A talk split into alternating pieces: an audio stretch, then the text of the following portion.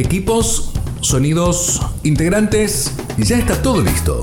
Comienza Sin Guión, con la conducción de Jorge Castro y un gran equipo.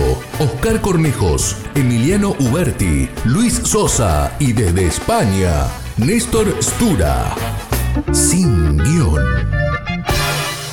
Bienvenidos. Bienvenidos a este programa número 79 de Sin Guión.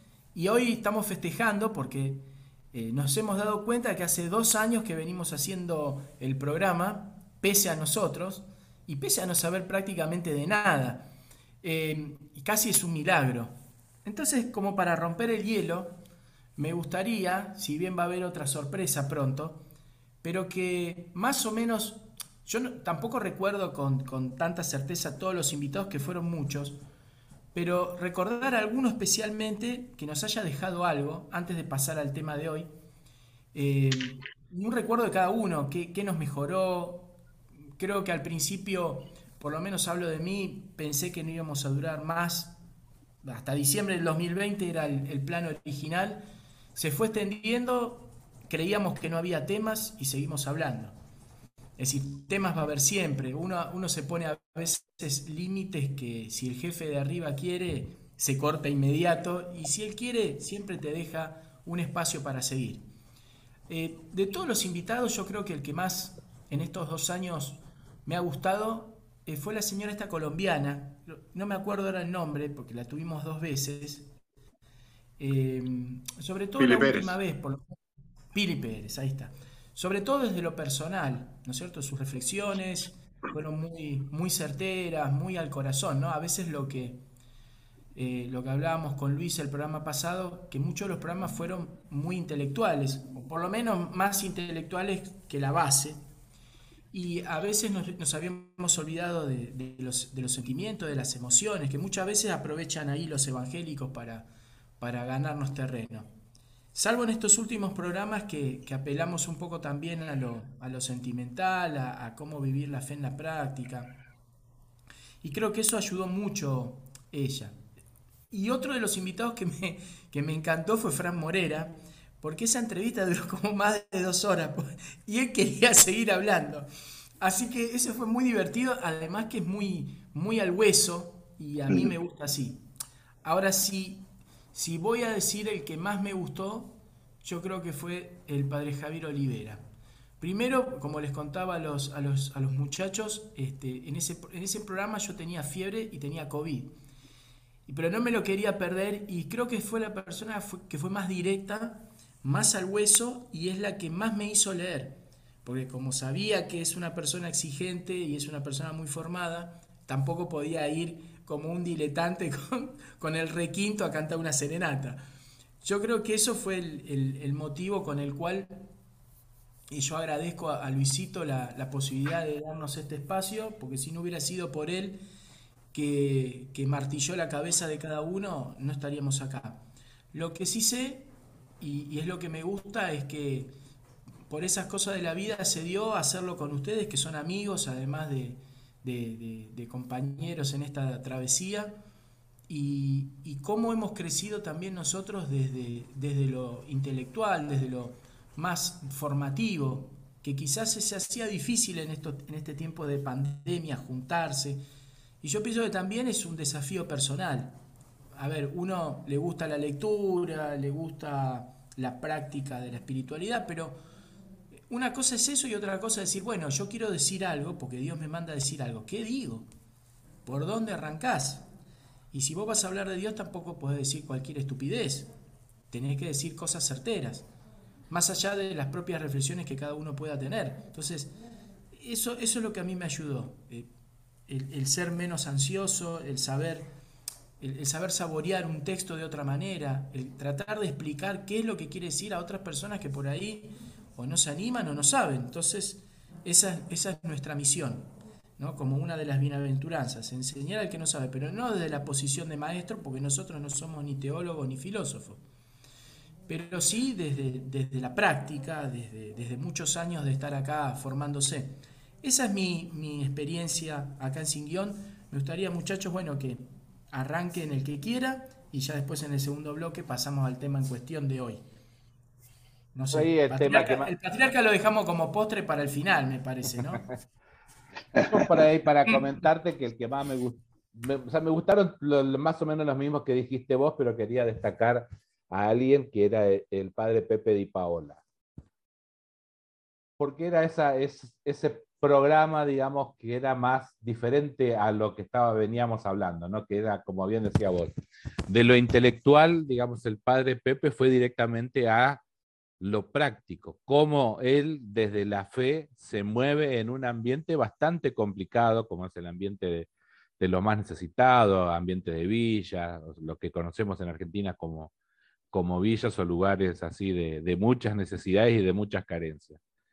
Eh, me gustó eso porque nos mostraba en primera persona cómo se da testimonio de esto del Evangelio.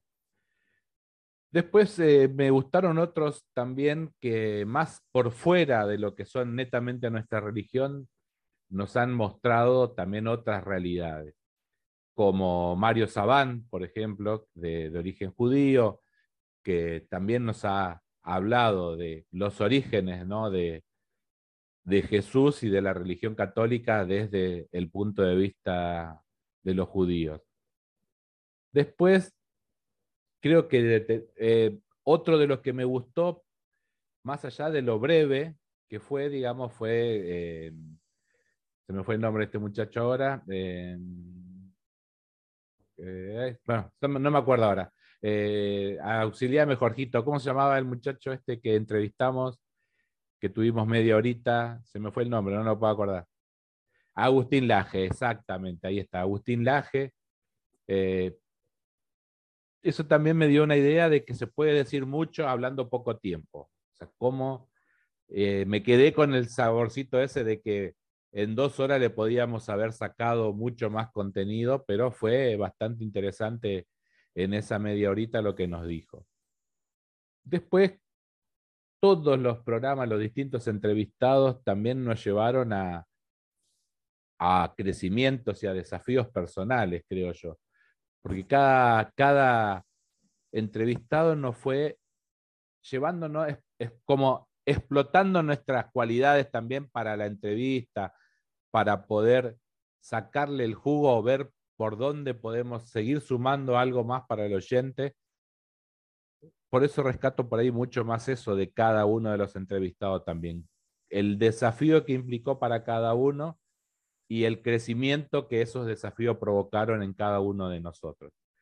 Que encontrarnos con Jorge un sábado estando los dos solos y poder esas dos horitas llevarlo con cierto, con cierto nivel, digamos, acostumbrado a sin guion, de que no sea algo tan aburrido y repetitivo. Pero bueno, se puede también con cintura, en cierta forma, dentro del medio, poder seguir hablando de estos temas que, que no se escuchan normalmente, como es hablar de la fe y de la religión católica.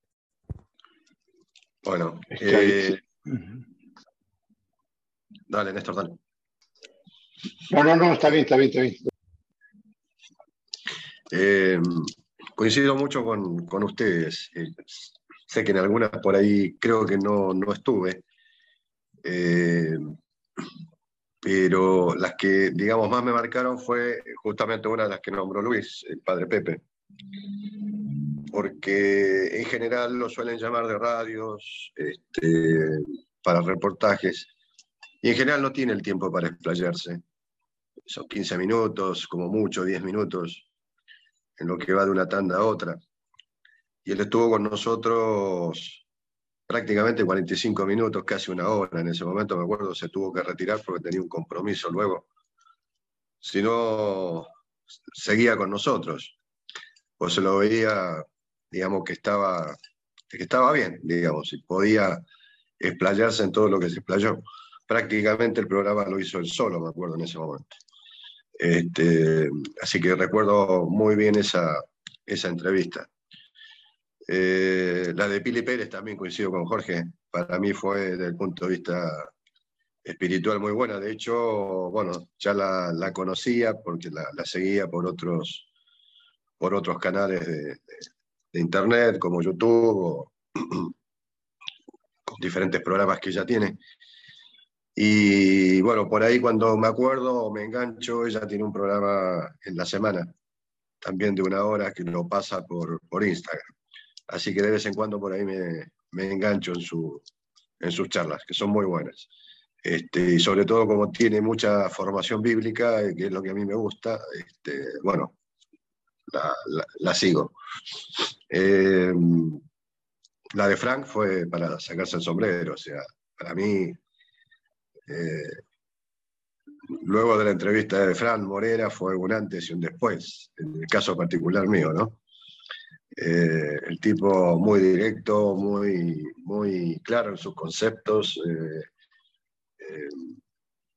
tiene todo muy, muy este, con bases sólidas y, sus argumentos son, son, son muy buenos. Entonces, a mí me llegó, me llegó mucho, me hizo conocer mucho, eh, digamos, en ese momento los temas, estoy tratando de recordar, pero eh, en su charla, eh, él es muy, digamos, como decía Jorge, va muy al hueso eh, con las cosas, pero las lleva con fundamento. Y, eso es bueno, eso es bueno porque, bueno, todo lo que pueda argumentar, lo puede argumentar desde una base que él tiene sólida. Y lo que más me llamó la atención, si bien lo sabía, eh, que es como nosotros, o sea, desde el punto de vista de formación religiosa, no tiene ningún título. No es teólogo, no es este, filósofo, no ha estudiado filosofía, y el tipo se ha formado él solo, o sea, ha tenido esa gracia que tienen muchos, o pocos, no lo sé, de poder formarse solo. Y el tipo, bueno, leyendo y, siendo, él, lo comentó, ¿no? Eh, siendo, digamos, un laico más, comenzó a formarse y comenzó a formar su fe. Y bueno, hoy es lo que es, ¿no? La verdad que y, trabaja y tiene, bueno, un espacio en EWTN. Eh, así que bueno, a mí me marcó mucho esa, esa, entrevista, cómo un laico puede llegar a ser lo que, esta persona, en este caso Fran Morera, este, llega a ser cuando tiene ganas de, formarse y de conocer de su, de su fe y de su religión. Vale. Em, a mí me, me van recordando, porque ustedes, ser más jóvenes, tienen más memoria que yo. Y eh, aparte de los que ya han mencionado, eh, realmente a mí me agradó mucho la, entrevista que le hicimos a Saban, donde eh, principalmente comprobé que si bien no pensamos exactamente igual, porque indudablemente ellos se quedaron, o él tiene una versión de la historia cristiana que es muy distinta a la nuestra. Eh, sí se nota cuando uno habla con un judío que mm, un judío culto que realmente es eh, y que es abierto a hablar, a dialogar, que nos unen muchas cosas en cuanto a a las realidades, vamos a decir, temporales del, mundo y de lo que tenemos que hacer y lo que queremos hacer. Es decir, no, somos tan diferentes. Es decir, la, diferencia es muy grande cuando vamos a hablar de, nuestro Dios y, de la salvación, pero después en el día a día de lo que creemos en este mundo, eh, nos parecemos bastante o, hemos heredado bastante de ellos.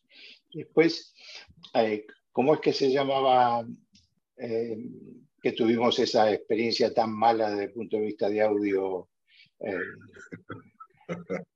no, me acuerdo, no me sale el nombre. Salam, ¿cómo era? Eh, no, está, mudo. Rat Salam Naamam. Ah, ¿sabes?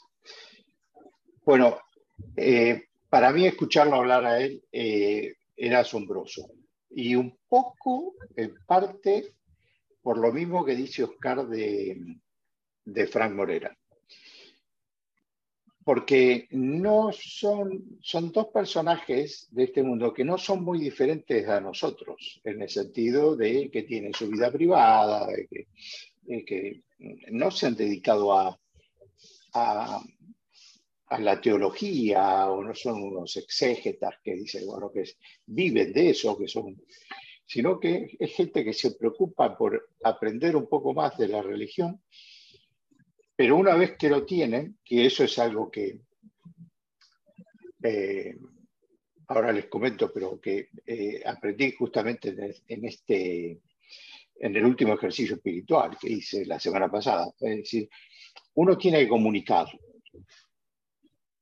y, tiene que buscar los medios, tiene que buscar la forma. Eh,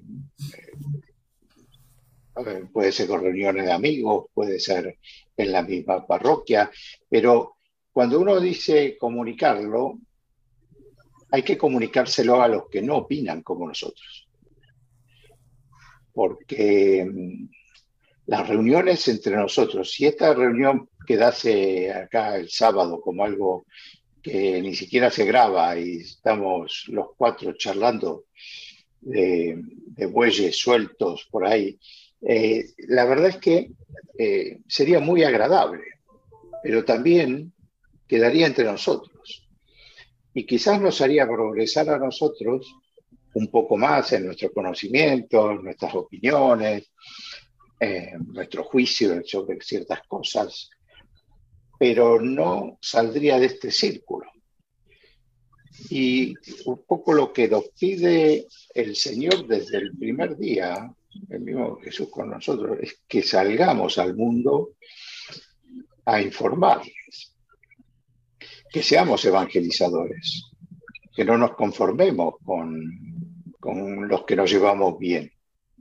Cuando el Señor entra, y estamos en esa época, en esa etapa, cuando el Señor entra en las casas donde se reunían los, los apóstoles y los discípulos por temor, y el resucitado entraba y se ponía en el medio, eh, era para convencerlos de que tenían que salir, era para convencerlos que, que él vivía y que ya no tenían que tener miedo. Y eso fue lo que ocurrió.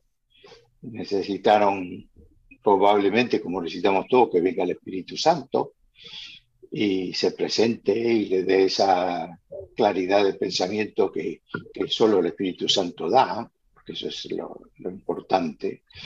Y, y cuando, eh, cuando lo reciben, ellos salen, salen a proclamar, ya salen a hacer milagros, salen a decir lo que tienen que decir, a todos los que se lo puedan decir.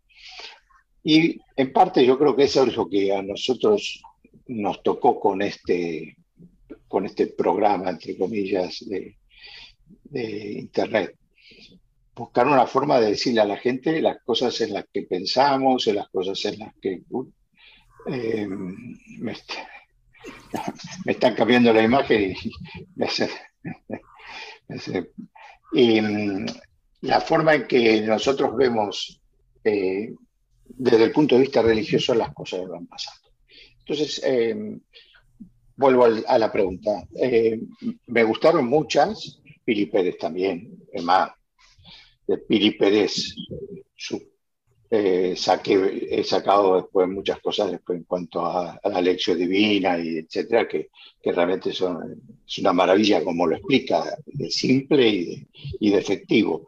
Y, em, pero te digo, quería añadir a, a los que ya habían mencionado, sigue sin salirme el nombre, pero eh, disfruto mucho y he disfrutado mucho de la eh, Muy bien.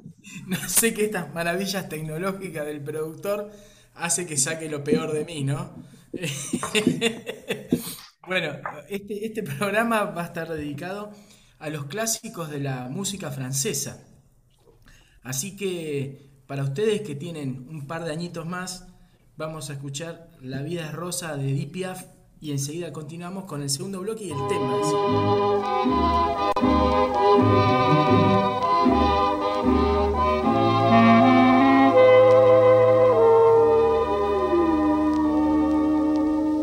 Des yeux qui font baisser les miens, un rire qui se perd sur sa bouche, voilà le portrait sans retouche de l'homme auquel j'appartiens. Quand il me prend dans ses bras, qu'il me parle tout bas, je vois la vie en rose. Il me dit des mots d'amour, des mots de tous les jours, que ça me fait quelque chose. Il est entré dans mon cœur une part de bonheur dont je connais la cause. C'est lui pour moi,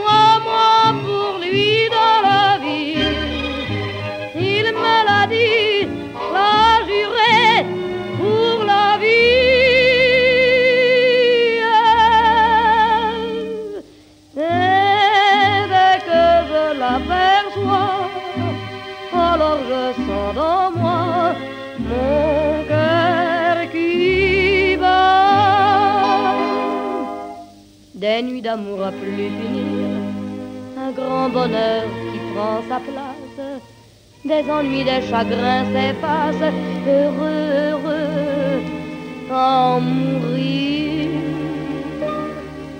Quand il me prend dans ses bras, il me parle tout bas, je vois la vie en rose. Il me dit des mots d'amour, des mots de tous les jours, et ça me fait quelque chose. Il est entré dans mon cœur une part de bonheur dont je connais la cause. C'est toi pour moi, moi pour toi dans la vie. Tu me l'as dit,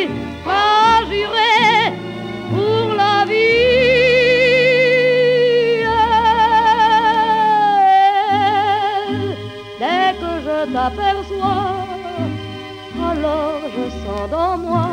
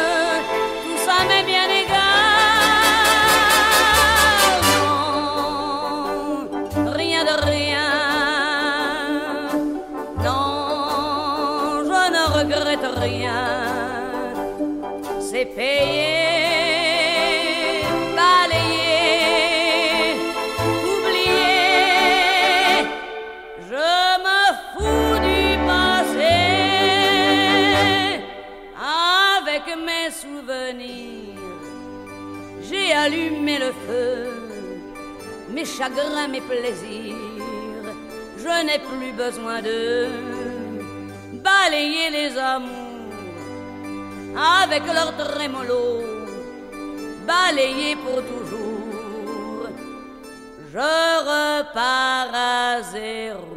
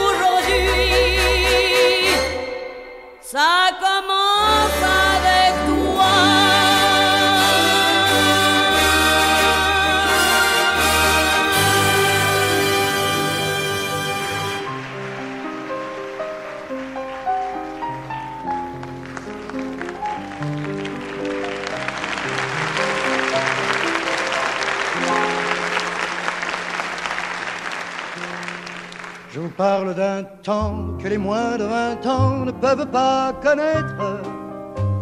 Montmartre en ce temps-là accrochait des lilas jusque sous nos fenêtres et si l'humble garni qui nous servait de nid ne payait pas de mine.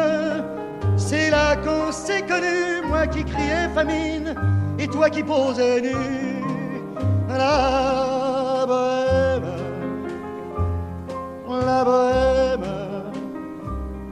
voulait dire on est heureux. La bohème, la bohème, nous ne mangions qu'un jour sur deux. Dans les cafés voisins, nous étions quelques-uns qui attendions la gloire.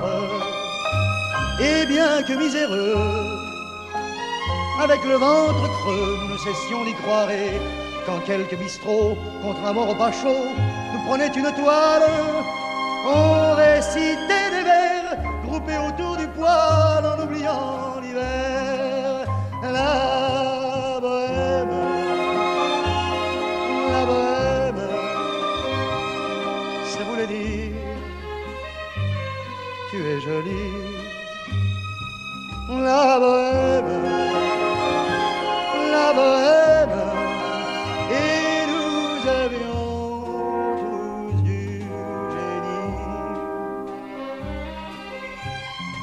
Il m'arrivait, devant mon chevalet, de passer des nuits blanches, retouchant le dessin de la ligne d'un sein, du galbe d'une hanche. Et ce n'est qu'au matin qu'on s'asseyait enfin devant un café crème, épuisé mais ravi. Fallait-il que l'on s'aime et qu'on aime la vie?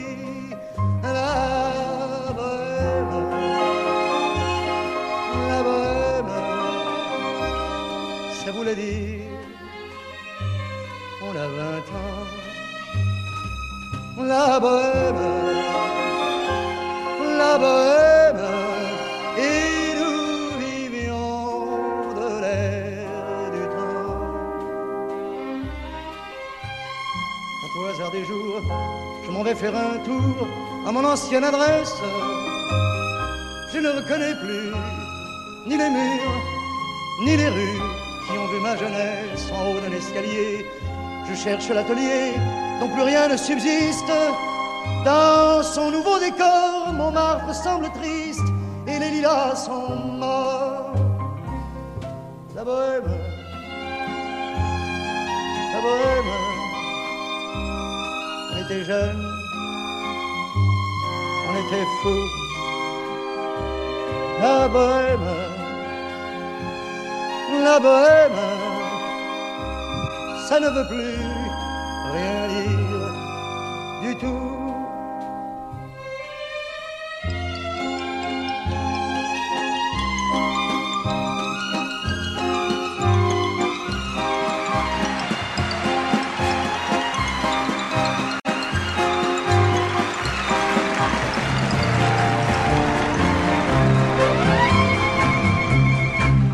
bon matin, je sais que je m'éveillerai différemment de tous les autres jours. Et mon cœur délivré enfin de notre amour. Et pourtant, et pourtant, sans un remords, sans un regret, je partirai. Toi devant moi, sans espoir de retour. Loin des yeux, loin du cœur, j'oublierai pour toujours. Et ton corps, et tes bras, et ta voix, mon amour.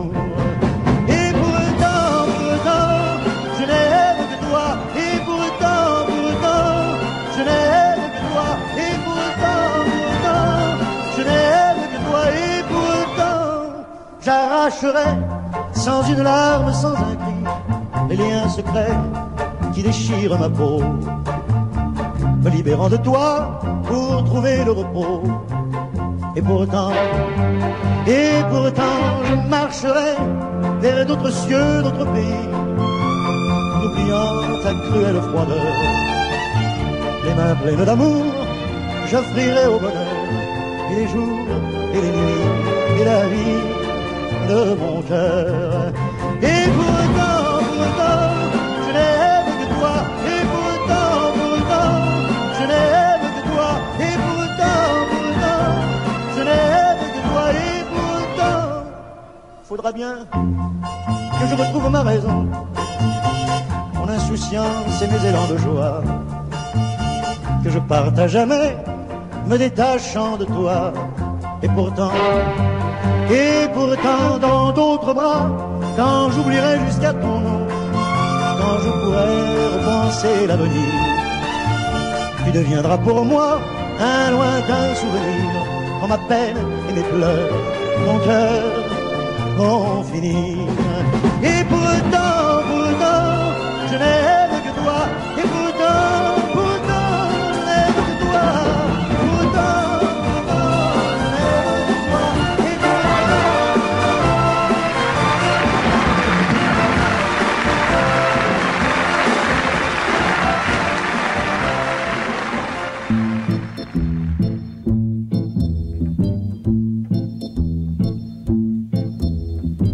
place rouge était vide. Devant moi marchait Nathalie. Il avait un joli nom, mon guide, Nathalie. La place rouge était blanche. La neige faisait un tapis. Et je suivais par ce froid dimanche Nathalie. Elle parlait en phrases sobres de la révolution d'octobre. Je pensais déjà qu'après le tombeau de Lénine, on irait au café Pouchkine boire un chocolat. La place rouge était vide. Je lui pris son bras, elle a souri. Il avait des cheveux blonds, mon guide, Nathalie. Nathalie.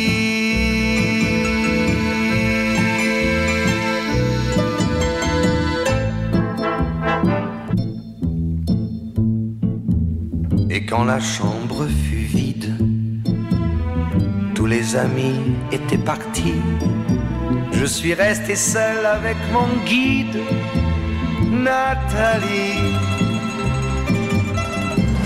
Plus question de phrases sobres, ni de révolution d'octobre. On n'en était plus là.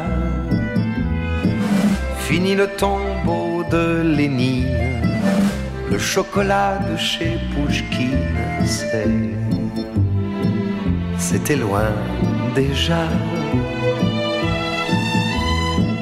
Que ma vie me semble vide, mais je sais qu'un jour à Paris, c'est moi qui lui servirai de guide, Nathalie.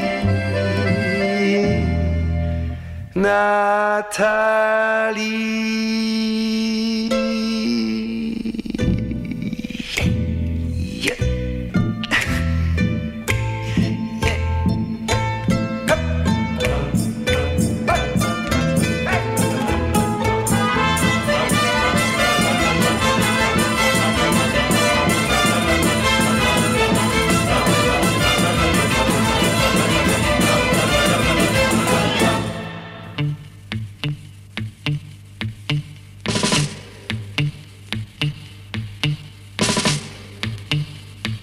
Nous n'irons plus jamais où tu m'as dit je t'aime. Nous n'irons plus jamais. Tu viens de décider. Nous n'irons plus jamais. Ce soir, c'est plus la peine. Nous n'irons plus jamais comme les autres années.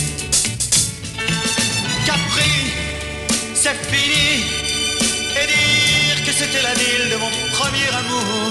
Capri, c'est fini. Je ne crois pas que j'y retournerai un jour. Capri, c'est fini. Et dire que c'était la ville de mon premier amour. Capri, c'est fini. Je ne crois pas que j'y retournerai un jour. Nous n'irons plus jamais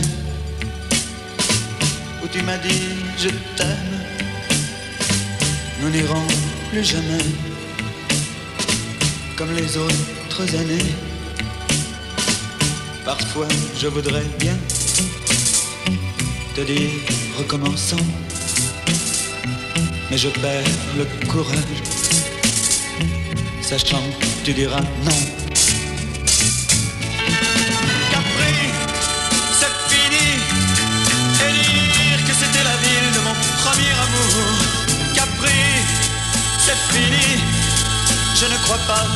Retournerai un jour.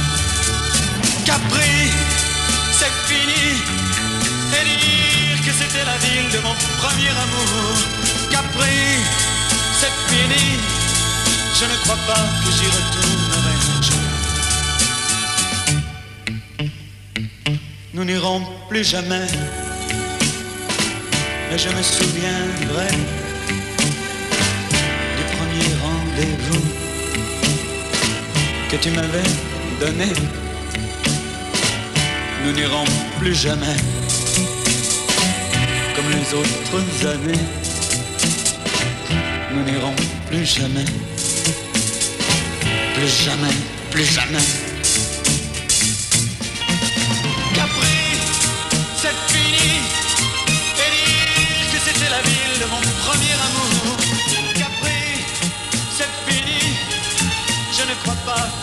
Que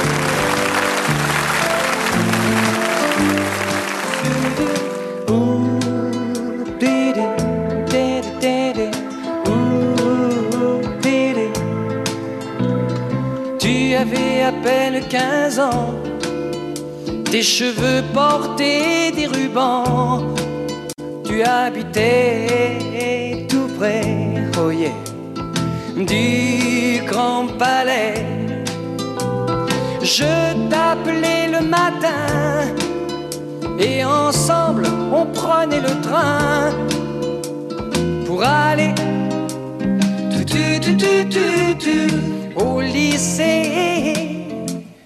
Michel, assis près de toi, moi j'attendais la récré pour aller au café et boire un chocolat et puis t'embrasser.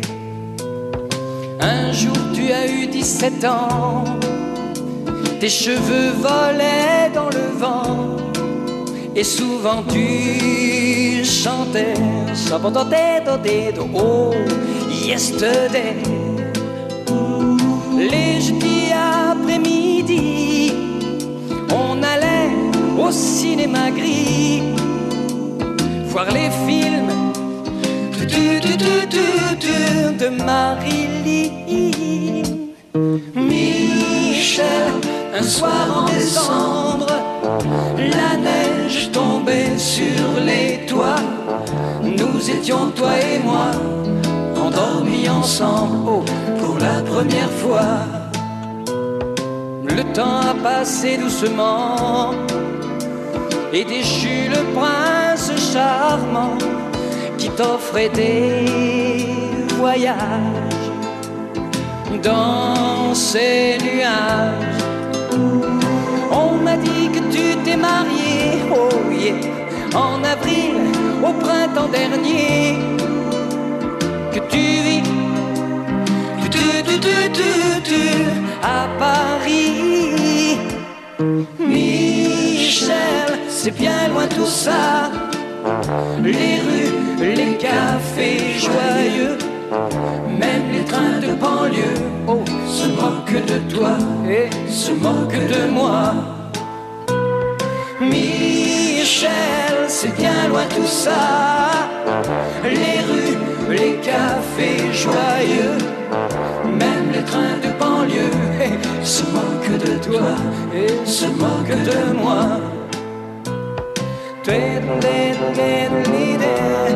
moque de moi.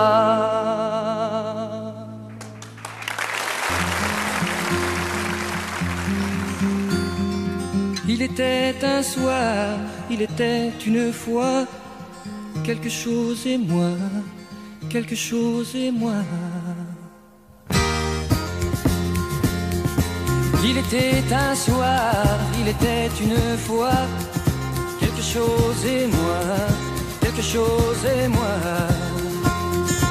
Un signe, un espoir, une image, une voix, quelque chose et moi, quelque chose et moi.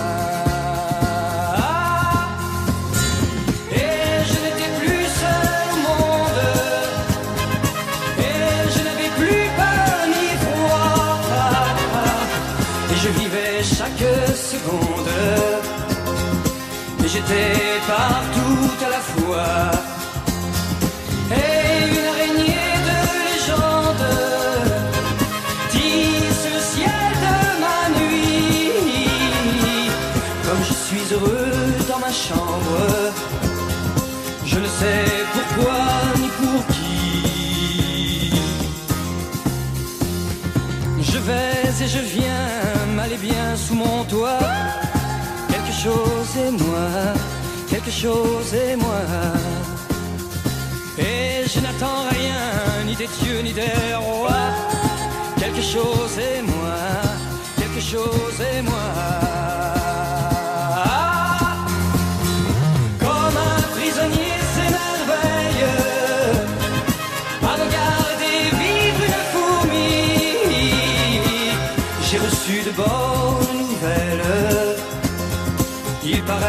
Que ça va bien la vie. J'ai envie d'ouvrir la fenêtre pour me voir passer dans la rue. Savoir si j'ai changé de tête. Revoir ce que je ne suis plus.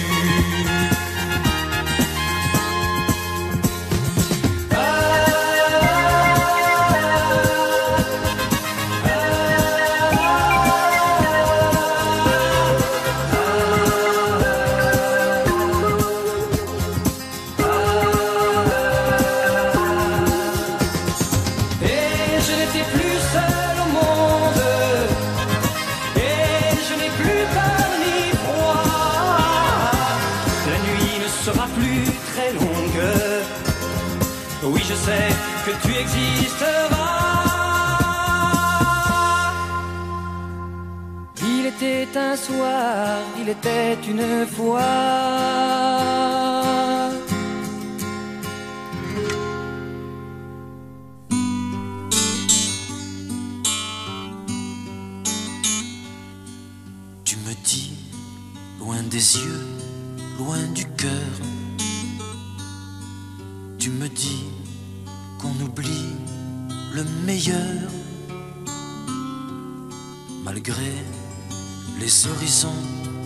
sais qu'elle m'aime encore. Cette fille que j'avais surnommée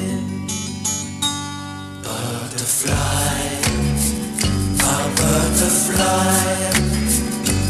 Dans un mois, je reviendrai. Butterfly, ma butterfly. Près de toi, je L'océan, c'est petit, tout petit. Pour deux cœurs où l'amour a grandi. Malgré ce que tu dis, tu vois qu'elle m'aime encore. Cette fille que j'avais enlacée.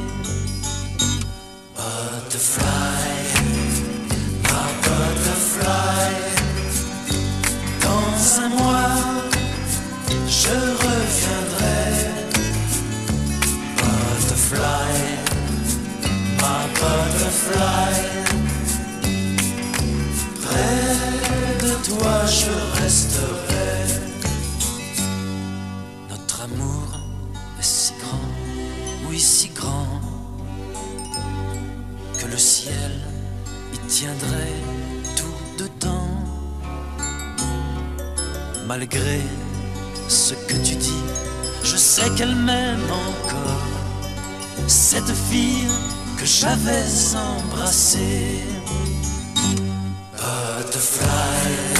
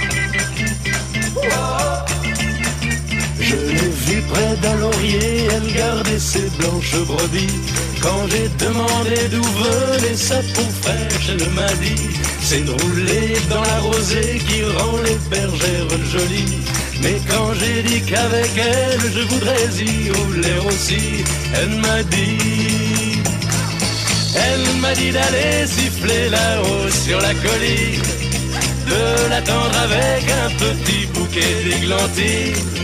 J'ai cueilli des fleurs et j'ai sifflé tant que j'ai pu.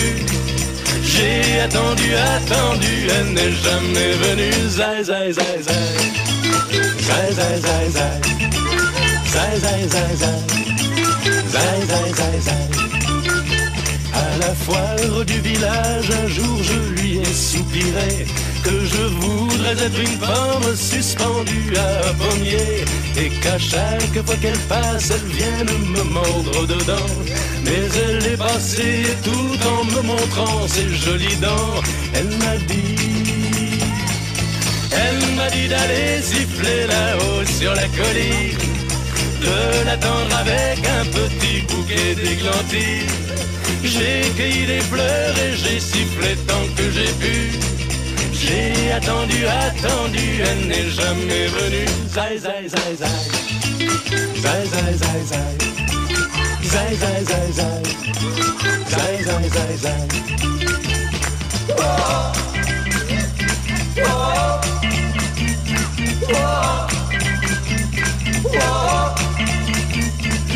Elle m'a dit d'aller siffler là-haut sur la colline, de l'attendre avec un petit bouquet d'églantines. J'ai cueilli des fleurs et j'ai sifflé tant que j'ai pu. J'ai attendu, attendu, elle n'est jamais venue. Zai, zai, zai, zai. Zai, zai, zai, zai. Zai, zai.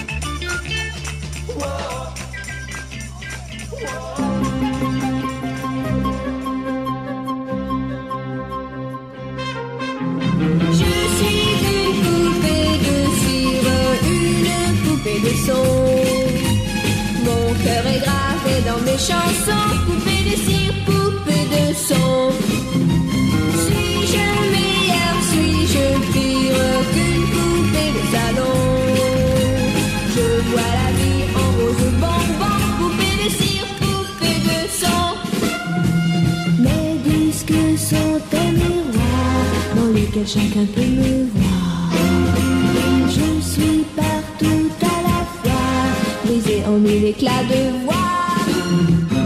Autour de moi, j'entends rire les poupées de chiffon, celles qui dansent sur mes chansons, poupées de chiffon.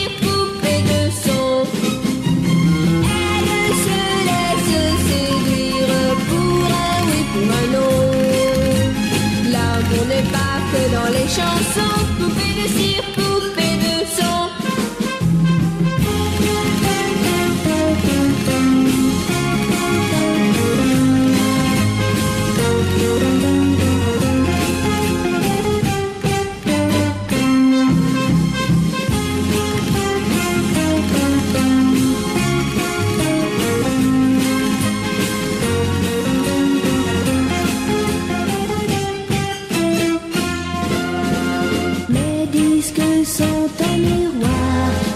chacun peut me voir. Je suis partout à la fois, brisée en mille éclats de voix. Salut comme je soupire Je me dis à quoi bon chanter ainsi l'amour sans raison, sans rien connaître des garçons. Je ne suis qu'une poupée de cire, poupée de son soleil de mes cheveux blancs, poupée de cire, poupée de sang. Mais un jour je vivrai mes chansons, poupée de cire, poupée de sang. Sans craindre la chaleur des garçons, poupée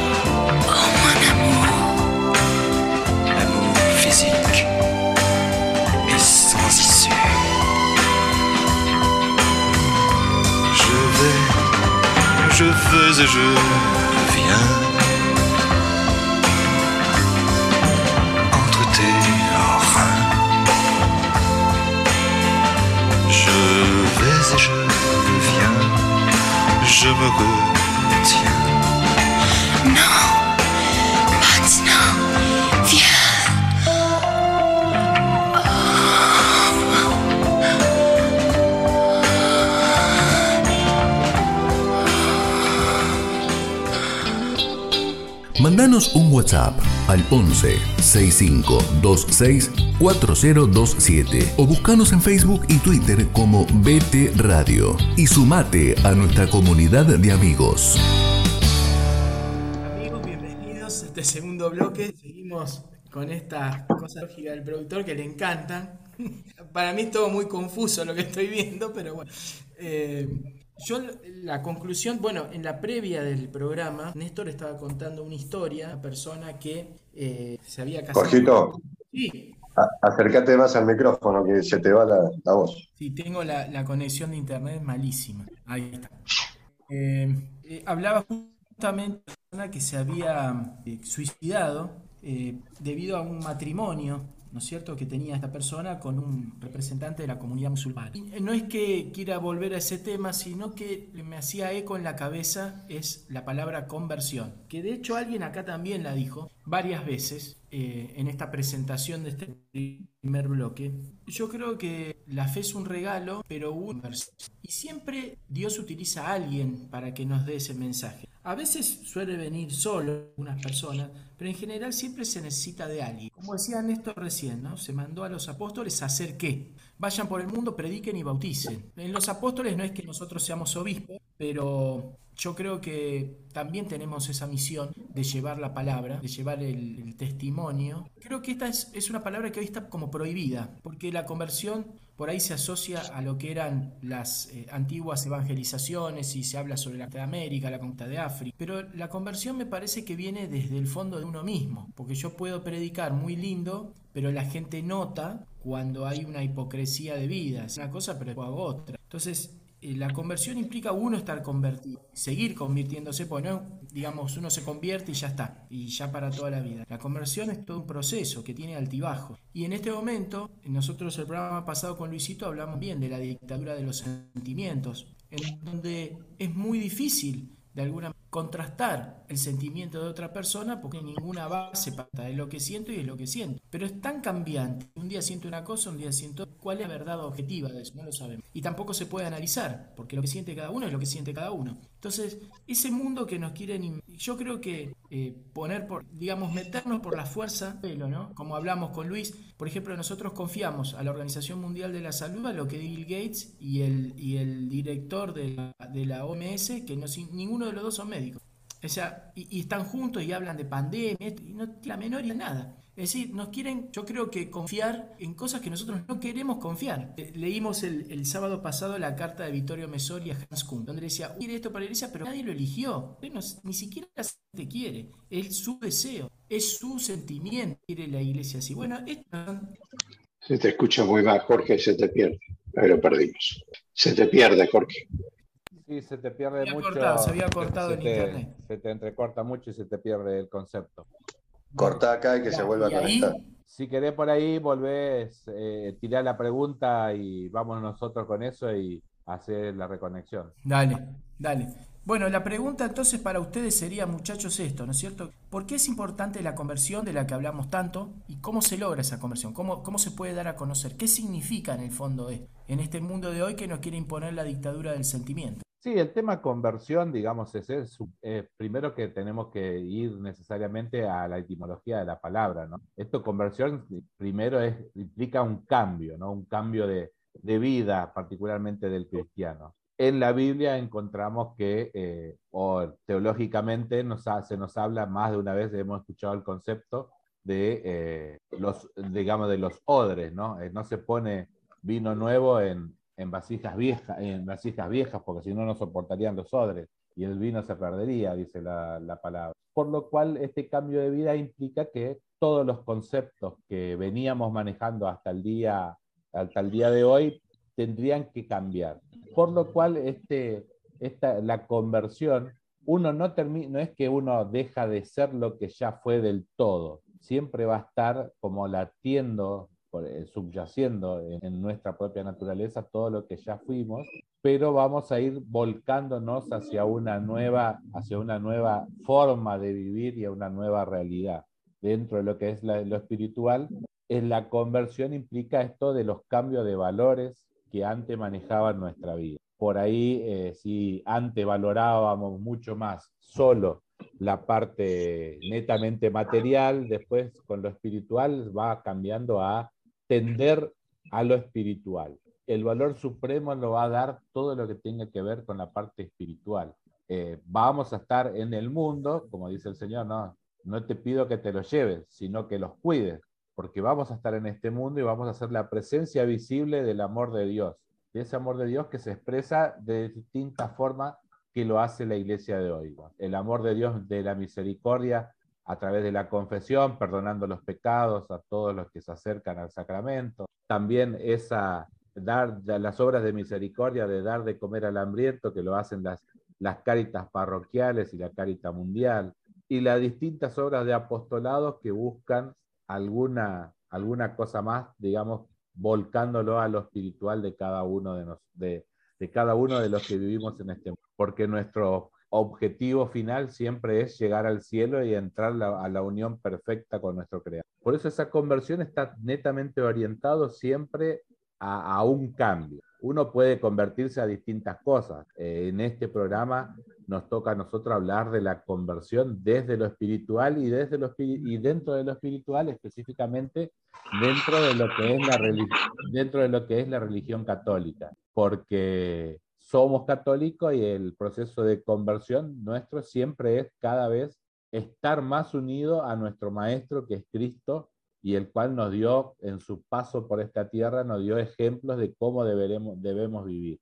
La conversión es algo que no es un, un momento hoy o una que depende de mi decisión, que yo diga hoy, hoy me voy a convertir. Es todo como un proceso. Sí hay un momento fundacional en el cual a nuestra conciencia se nos revela esta necesidad de que por el camino que estamos yendo no, no estamos siendo felices, sino va a y vamos a ir buscando otro camino en el cual vamos a ser más plenos y más felices. Y eso es el primer paso a esa conversión. Y la conversión en la vida cristiana, lamentablemente, no es algo que, que nosotros podamos decir, estoy convertido. Sí puedo decir que soy un católico practicante, que trato de llevar todas las verdades de la fe en mi vida con la mayor fidelidad que me es posible, pero la perseverancia final solo lo sabremos cuando tengamos nuestro juicio particular, ¿no? que el Señor nos llame a su presencia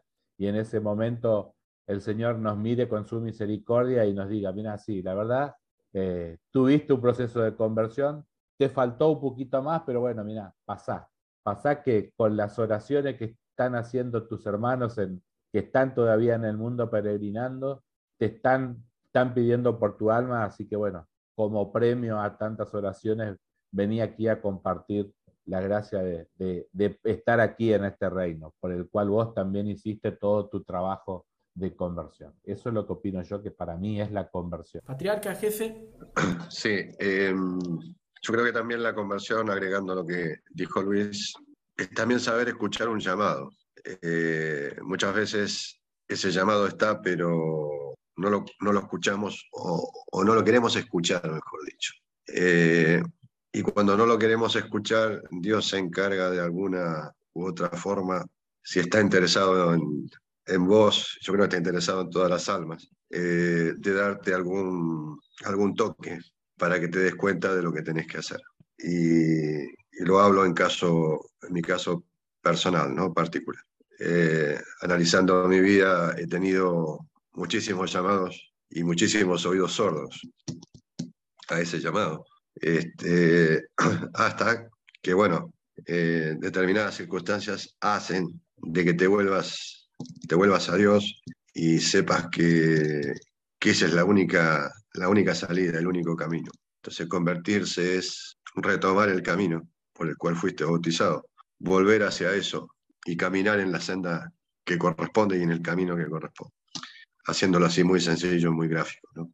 Este, y una vez que comenzaste ese camino, probablemente en un principio esa conversión es lo más lindo que hay, porque esos momentos de conversión, o los primeros años de conversión, son los más lindos de la vida, creo yo, porque es el momento donde todo se te abre. y bueno, discúlpeme. Pasa nada. Está bien, está bien. Patriarca, vamos. Para hacer el relevo.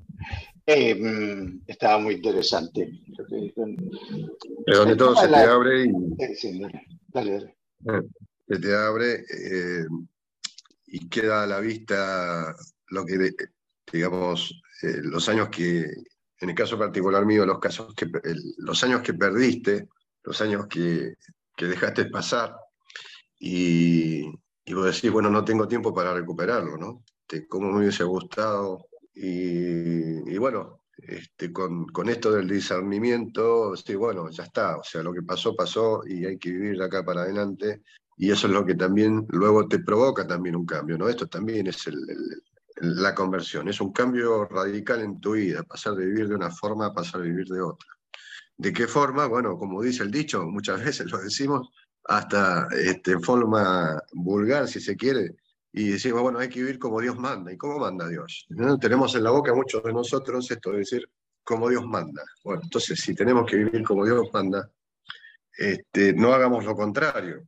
Eh, entonces, bueno, ocurre un cambio radical en tu vida y, el resto y tu familia y tus amigos y, en tu trabajo lo comienzan a ver, lo comienzan a, palpar. Eh, dejas los hábitos que, no te hacen bien, dejas todo lo que... eh, y te convertís plenamente. Decís, bueno, este es el camino, esta es la verdad y la vida, como dice el Señor. Sobre todo la verdad, ¿no? Esa palabra que está puesta ahí por Jesucristo este, vas camino hacia la verdad, porque Jesucristo es la verdad. Entonces, este, cuando analizas bien esa frase, y, y a mí me pasó en la época que estaba como ministro de la Eucaristía, escuchar esta frase permanentemente, pues la tenía que decir, era parte de la oración que yo tenía que decir a las personas que este, en, el, en el asilo de ancianos donde llevaba la comunión, eh, que Jesús era el camino, la verdad y la vida. Entonces, analizando siempre lo que uno decía o lo que oraba con estos adultos mayores, este, muchos de ellos, yo me preguntaba porque no estaban en condiciones tampoco de, discernir, porque ya estaban con problemas seniles, si, si podían haber llegado a la conversión, ¿no? Me quedaba siempre esa duda, si ellos podían haber llegado a este, a este discernimiento, a esta conversión, y si lo que estaban recibiendo este, realmente ellos sabían. En algunos casos sí, en otros creo que no, este, pero bueno, uno, uno da la Eucaristía igual y, Dios sabrá cómo lo, lo, recibe y cómo lo va a recibir. ¿Qué, habrá sido de su vida? ¿no? Porque ya en ese momento uno ya no puede, no puede hurgar más en la vida de ellos. Este, y bueno, eh, creo que, que el camino de conversión es muy personal. ¿sí? Este, nosotros hablamos de esto de las conversiones en masa o, o que la gente se convierta, pero voy por el lado también un poco de Néstor. Eh, tenemos que hablar a la gente que, que no está en la fe. ¿sí? Eh, o por lo menos que la fe la tiene muy floja, que es la mayoría, en la gran mayoría por ahí de los católicos, los que nos llamamos católicos y estamos bautizados pero no practicamos la fe, o no practican la fe. Eh, entonces, bueno, hay que, hay que incentivarlo ahí. Eh, y esto lo, lo venimos palpando porque nosotros con, con mi esposa ahora retomamos lo que se llama catequesis familiar y, y vos ves que las familias eh, no se habla de, fe en la casa, este, no está Cristo presente en la casa.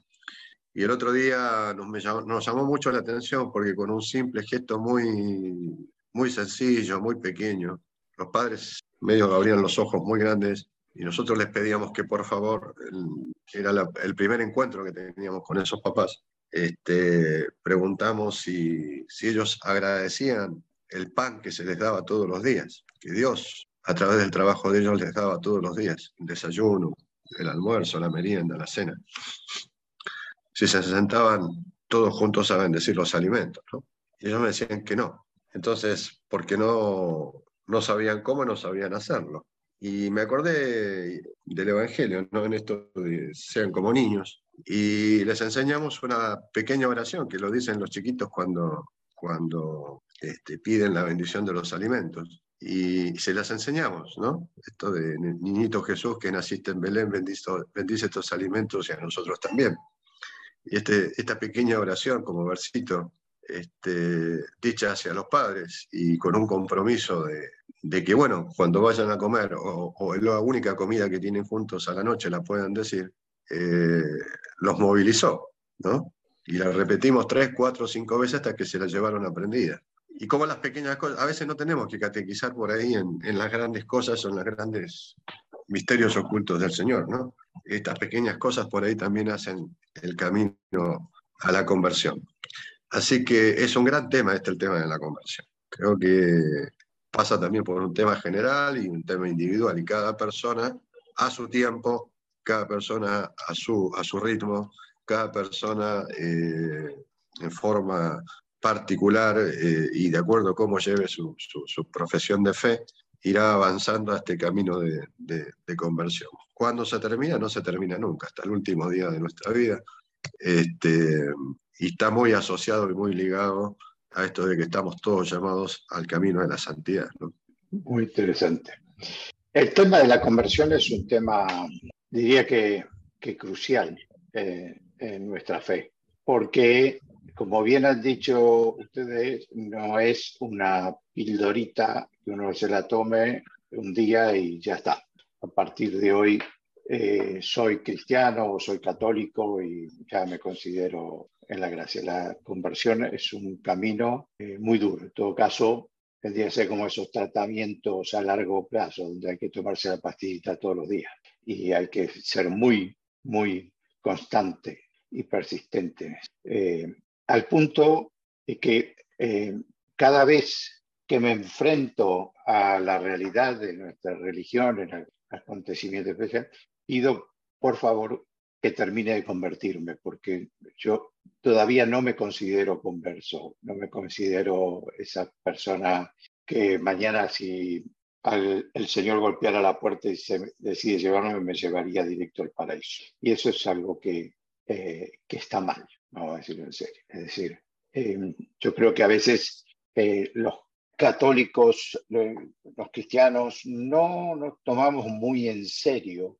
qué es lo que se viene después. Y eh, nos conformamos y digo, bueno, yo la verdad es que voy a misa todos los domingos y bueno, también en, en, las fiestas y bueno, no le meto los cuernos a mi mujer y me, me porto bien, qué sé yo. Todo. Y, y la verdad es que eh, la cosa es mucho más seria. Ahí acabo de, de mandarles por el, por el WhatsApp un texto ese vivo texto, si lo buscan en internet, está en audio, esos audios eh, mecánicos, que, pero que es interesante, son como tres horas de audio.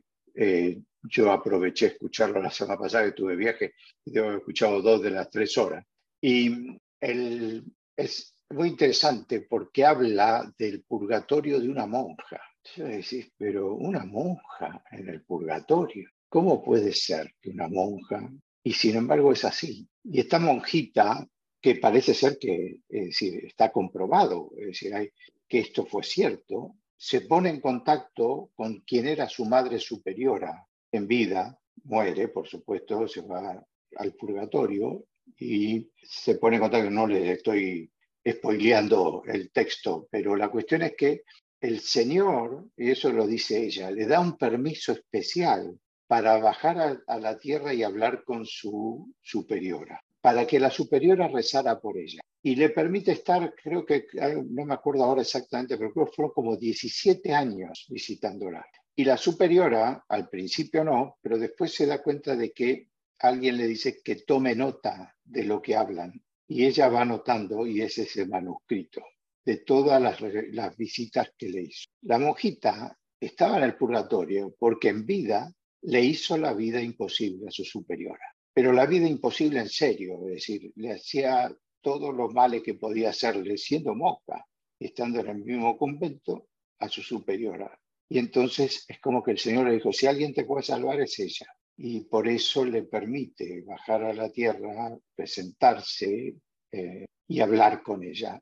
Pero lo importante es que durante el tiempo que está visitándola, le cuenta lo que es el purgatorio. Y señores, no es el paraíso, no es el paraíso, está muy lejos de ser el paraíso, muy lejos. Le recomiendo que lo lea alguno, les voy a decir cómo se llama el texto porque se encuentra en internet, es el manuscrito del purgatorio de Sor María de la Cruz. Ah, si pueden leerlo, porque la conversión es eso, es decir, es darnos cuenta que en vida nosotros tenemos que llegar a ese nivel de perfección que nos permita entrar en el cielo sin necesidad de pasar por el purgatorio. No nos olvidemos que no todos nosotros vamos a dejar a alguien que rece por nosotros cuando nos vayamos. Algunos tendremos la suerte de que sí queden algunos amigos que una vez a la semana ya diga, bueno, le voy a echar un Padre Nuestro para Néstor, que se va, que, que, que le vaya bien donde esté.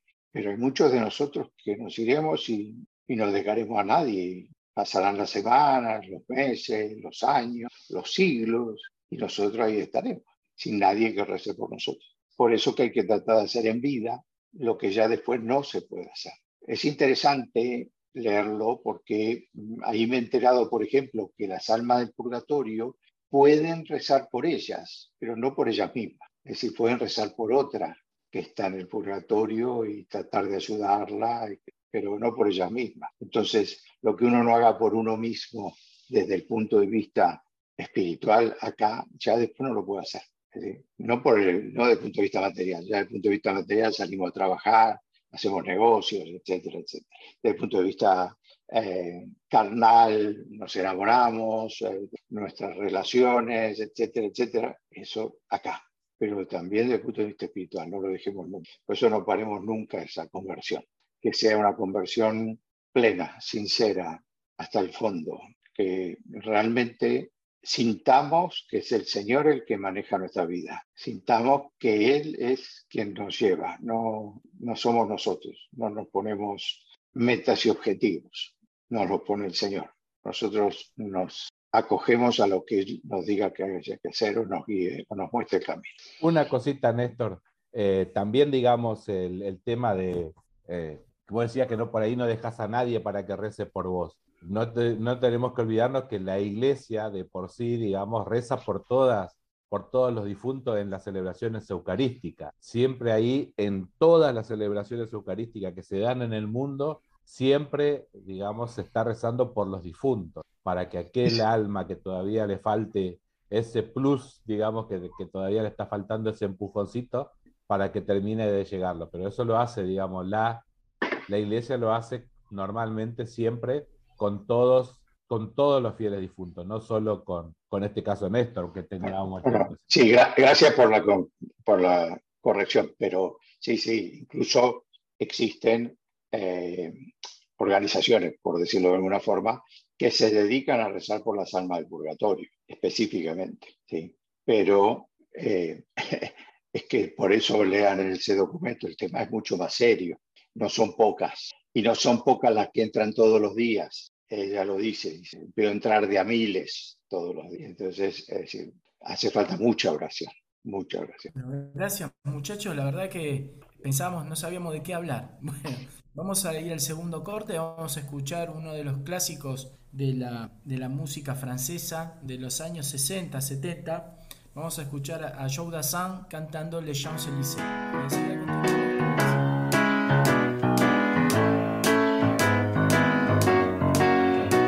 Je me baladais sur l'avenue, le cœur ouvert à l'inconnu. J'avais envie de dire bonjour à n'importe qui, n'importe qui, et ce fut toi. Je t'ai dit n'importe quoi, il suffisait de te parler pour t'apprivoiser. Aux Champs-Élysées, aux Champs-Élysées, au soleil, sous la pluie, à midi ou à minuit, il y a tout ce que vous voulez aux Champs-Élysées. Tu m'as dit j'ai rendez-vous dans un sous-sol avec des fous qui vivent la guitare à la main du soir au matin. Alors je t'ai accompagné, on a chanté, on a dansé, et l'on n'a même pas pensé à s'embrasser. Aux Champs-Élysées, Champs-Élysées, au soleil, sous la pluie, à midi ou à minuit, il y a tout ce que vous voulez aux Champs-Élysées.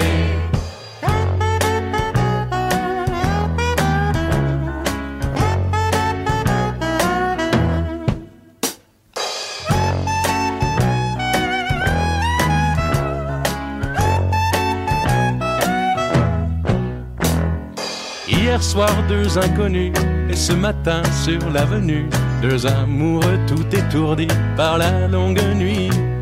Et de l'étoile à la concorde, un orchestre a mis le tous les oiseaux du point du jour chantent l'amour.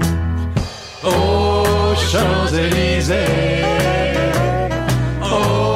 Champs-Élysées, au soleil, sous la pluie, à midi ou à minuit, il y a tout ce que vous voulez aux Champs-Élysées. Aux Champs-Élysées. Aux Champs-Élysées. Au soleil, sous la pluie, à midi ou à minuit, il y a tout ce que vous voulez aux Champs-Élysées. Aux Champs-Élysées.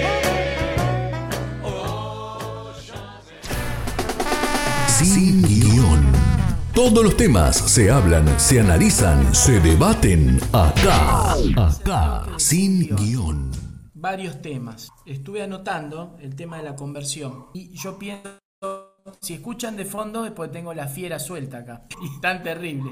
Eh, parece ser como que cuando uno habla de conversión estamos hablando de, de- de personas que no son cristianas. Entonces que por ahí, no sé, visitan... Yo recuerdo, bueno, ahora les mandé el video en la semana, los jugadores del Real Madrid que ofrecieron la copa a la Virgen de la Almudena. Entonces, quizás dentro de ese plantel no son todos católicos, sé de algunos que son musulmanes, entonces dice uno, bueno, a los pies de la Virgen, la Virgen, yo sentí que me habló y me convertí. Como mucho pasó también en, en ¿no? Un, video que no sé dónde lo bajé en la computadora, que habla sobre las conversiones de gente que no creía en nada o creía en otra cosa, apareció ahí cayó de rodillas. Bueno, eso es un tipo de conversión. Me parece que la conversión más difícil es la del que ya es católico, porque dice, no, pero si yo soy católico, entonces, ¿a qué me tengo que convertir? Bueno, como decía Oscarcito antes, ¿cómo está esa fe? Porque si bien este, este programa y lo que estamos diciendo es para personas que por ahí tienen la fe debilitada, porque vémonos que a Dios se lo hace al gusto de la persona. Como decía Oscar también, yo he escuchado mucha gente que dice, no, a mí me ha gustado ser tal cosa o tal otra. Y seguro que si hubiera hecho eso, hoy sería otra cosa. ¿Cómo, cómo digamos, a nivel, digamos, de entender a personas contrafácticos? No, si hubiera sido así, hubiera sido así. Volver a ser. Eso, por más que católico, es un templaderal. Entonces, hasta el punto uno es católico, diciendo solamente católico. ¿Cómo, ¿Cómo se aplica la conversión entonces? Me gustaría escucharlo a, las personas que ya somos católicos. ¿En qué se tiene que convertir? Alguien dijo ahí también, es decir, lo que Dios quiera. ¿Y cómo sabemos qué es lo que Dios si nosotros vivimos esa dictadura de- del propio sentimiento y de la propia autoestima. Generalmente hoy es el mundo de los psicólogos también, ¿no es cierto? En donde a uno lo posicionan tal y de ese pedestal uno se puede bajar, se empodera, se hace positivo, se hace fuerte, el amor a sí mismo, después se olvida todo porque pasa toda la vida amándose a sí mismo, buscándose a sí mismo. Entonces, ¿cómo se va a convertir si no encuentra nada malo en él? o en ella. Si todas las decisiones son buenas, si todas las decisiones no se pueden juzgar, si no puedo adjetivar, si no... Entonces, ¿cómo encontrar a Dios cuando yo, tratando de encontrarme a mí mismo, me cierro a mí mismo? Le tiro ahí la granada de mano y arréglense ahora. Ya, yo te voy a responder una parte de todo eso, que lo- creo que ya lo hablamos cuando estábamos hablando del caso de Macarena en particular eh, hace dos o tres programitas atrás. Eh, y en ese momento una de las reflexiones que hacía esto era de que no podemos hablar eso contrafácticamente, como bien decías vos, porque el tiempo pasado es lo que ya pasó y no, no tiene remedio. Si lo, lo único que podemos usarlo al pasado es para tenerlo como maestro, de cierta forma, de decir que si hice tal cosa, tuve tal consecuencia y eso me produjo tal daño, saberlo que eso ya no lo tengo que volver a hacer porque me ha producido un daño que yo ya efectivamente verifico. Y, y hablar del futuro es ese momento incierto que uno no sabe si en ese futuro uno va a estar, porque el Señor te puede llamar al rato y, fue, fue tu existencia en este mundo. Y tal vez tuviste la mala fortuna de que te toca no el purgatorio, sino más abajo. Y la Biblia sabemos que nos dice que entre una cosa y la otra hay un espacio en el cual es imposible de pasar, una vez que estás en un lugar es imposible de pasar. Por lo cual el único tiempo hábil siempre es este presente. Y para evitar eso, ese momento, ese, este, ese lenguaje contrafáctico, si hubiera hecho. No, no es un momento de si hubiera hecho, es hacer directamente. Ir y hacer. Eh, no voy a hacer adoración eucarística pasado mañana, no voy a ir a, a confesarme dentro de Pascua, si la iglesia dice que solo al menos una vez al año en Pascua. Tal vez en Pascua, como fue mi caso, que te pase que vas a una, a una provincia en el cual no hay, no hay celebraciones eucarísticas y difícilmente puedas encontrar a un sacerdote para el sacramento. Por lo cual, nada es lo que uno lo que uno quisiera que fuera, ¿no? Por lo cual siempre tenemos que trabajar en el tiempo presente y es el, el hoy y el ahora el único tiempo hábil para esa conversión, para ese cambio, para eso que tenemos que hacer si queremos realmente ganar el cielo. No puedo esperar a mañana ni, ni especular con lo que hubiera sido, porque si yo hubiera hecho tal cosa, hoy estaría mejor. Y tal vez sí, pero ¿quién lo sabe? También, digamos, eh, escuchamos más de una vez lo que estamos eh, en esto de la fe, siempre que se nos dice, pero ¿por qué a vos te pasa tal o cual cosa siendo que vos eh, cumplís con las leyes de Dios? Pero no es un amuleto, digamos, de que si vos estás en amistad con Dios, vas a estar libre de todo lo que pase en el mundo. Te vas a tener, sí, los elementos que te van a ayudar a superar esas pruebas, esos momentos, digamos, difíciles que te toquen pasar en el mundo, pero no es nada que, que pueda decir. Por eso te digo yo, o sea, para mí es, eh, tenemos que desterrar ese pensamiento, ese pensamiento, como bien decía vos, contrafáctico de que hubiera sido de mí si antes hubiera hecho tal cosa. Lo que ya no se hizo es imposible que podamos pensar que hubiéramos hecho, sino es hoy empezar a construir lo que mañana me gustaría hacer si es que hubiera un mañana para mí. Por lo cual yo tengo que hoy vivir mi hoy para ver que para que mi mañana sea un mañana mejor, si es que existiera mi mañana. Y tal vez ese mi mañana no sea en este mundo, por lo cual si lo que hice hoy me sirve para que me lleve al, que viene, magnífico. Y si me toca seguir transitando en, este, en esta iglesia purgante, es bueno que todo eso me traiga esa, esa alegría de la amistad del Señor en el cual estoy caminando con Él. Y, y eso, yo creo que es, eh, fundamentalmente es esto, estar siempre viviendo en presente, vivir el aquí y el ahora. Y todo lo que haga hoy en este momento por mí y por mi alma, seguro va a ser recompensado en el futuro, ya sea en este mundo o en el que viene. Jefe.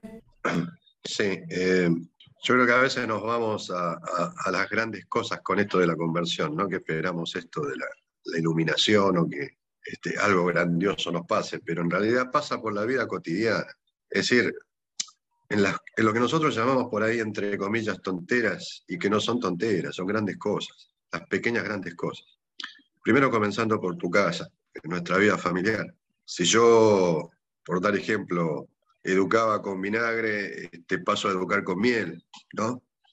Este, si yo faltaba respeto a mi esposa, dejo de, dejo de hacerlo. Si yo este, no le daba el tiempo a mi familia que tenía que darle, comienzo a dárselo. Si yo, eh, bueno, así, infinidad de ejemplos pequeños, yo les llamo grandes y pequeños grandes ejemplos, que son en tu casa, ¿sí? Este, si yo no colaboraba con mis los quehaceres diarios este, y no hacía absolutamente nada, dejaba toda la carga a mi esposa para que lo hiciera ello, comienzo a colaborar. Eh, bueno, y así sucesivamente. son estas pequeñas cosas que hacen comienzan a hacer el cambio. Si no tenía paciencia, comienzo a practicar la paciencia. Este, si no iba a misa los domingos, comienzo a ir a misa los domingos. Eh, bueno, así, 10 millones de ejemplos puede haber en la vida cotidiana. No hace falta que nos vayamos a la gran iluminación, ¿no? que nos baje el Espíritu Santo como paloma y lo veamos wow, qué, qué, qué conversión. No, no es así. Es, primero comienza en la vida y en concreto, ¿sí? Eh, el hecho, que la gente lo vea, y la gente lo observe. Este, no lo hacemos para que la gente lo observe, lo hacemos como un cambio de vida que se tiene que dar si hay conversión. Este, luego el tiempo irá dando esas, esas respuestas y esos grandes ejemplos cambiaremos con nuestros amigos, este, nos verán distintos. Eh, si lo que abundaba en nosotros era la cara de vinagre, luego abunda la sonrisa y bueno, la buena onda, y bueno, se nota el cambio en la relación con nuestros amigos, en la en relación con nuestro trabajo, eh, eh, la interrelación con los demás, este, empezar a mejorarla, empezar a cambiar, a ser más amables, a ser más alegres, más optimistas. Eh, y se comienzan a ver los cambios. Yo creo que ahí comienza el camino de la conversión. Luego viene el resto, ¿no? El tema espiritual, comenzar a rezar de a poquito. Y antes no rezaba, bueno, ahora comienzo. Te rezaba una vez a la semana, bueno, ahora lo hago dos, lo hago tres. Y así voy sumando y voy agregando y voy mejorando. Esto no indica que en el medio del camino haya retrasos, que haya caídas, que volvamos a levantarnos, y esto es la conversión, ¿no? Esta perseverancia y esta... Así que yo, yo lo veo desde el punto de vista más, más sencillo, no tan, no tan iluminado, digamos. Este, creo que la conversión está en nosotros, en las pequeñas cosas diarias que hacemos todos los días, exactamente todos los días, y que es lo que más cuesta, ¿no? Tener paciencia, este, saber tolerar y aceptar cuando no nos toleran, ¿sí? en esa paciencia. Cuando no nos toleran, saber aceptarlo, con mucha humildad, con mucha paciencia, y trabajarlo absolutamente todos los días, y que no nos saquen de ese, de ese, eh, de ese ámbito donde nos propusimos trabajar y nos pusimos estar. Yo creo que esa es la conversión, es trabajar absolutamente todos los días. Y es un trabajo, y hay que hacerlo. Bueno, a ver, poco me queda por añadir, porque la verdad que Oscar de una clase práctica completa de que un poco lo que yo quería decir hoy cuando decía que no es una píldora, sino que es un tratamiento a largo plazo, que todos los días uno tiene que ponérselo. Yo voy a, resumir lo que yo aprendí eh, en estos años y, mucho lo aprendí el, fin de semana pasado. a veces uno dice, ¿hay un punto de conversión en la vida? Sí, hay veces que sí. Hay veces que hay algo que alguien te dice que dispara un trigger, le diríamos, en la parte de programación, en la parte de informática, eh, que dice, pero ¿cómo no me di cuenta de esto hasta ahora? Eh, en mi caso, que no, no, viene a cuento el por qué, a mí lo que me enseñó, me enseñó fue a rezar siempre. Dice, y me dijo, mi director espiritual en ese momento dice, reza hasta que le duela.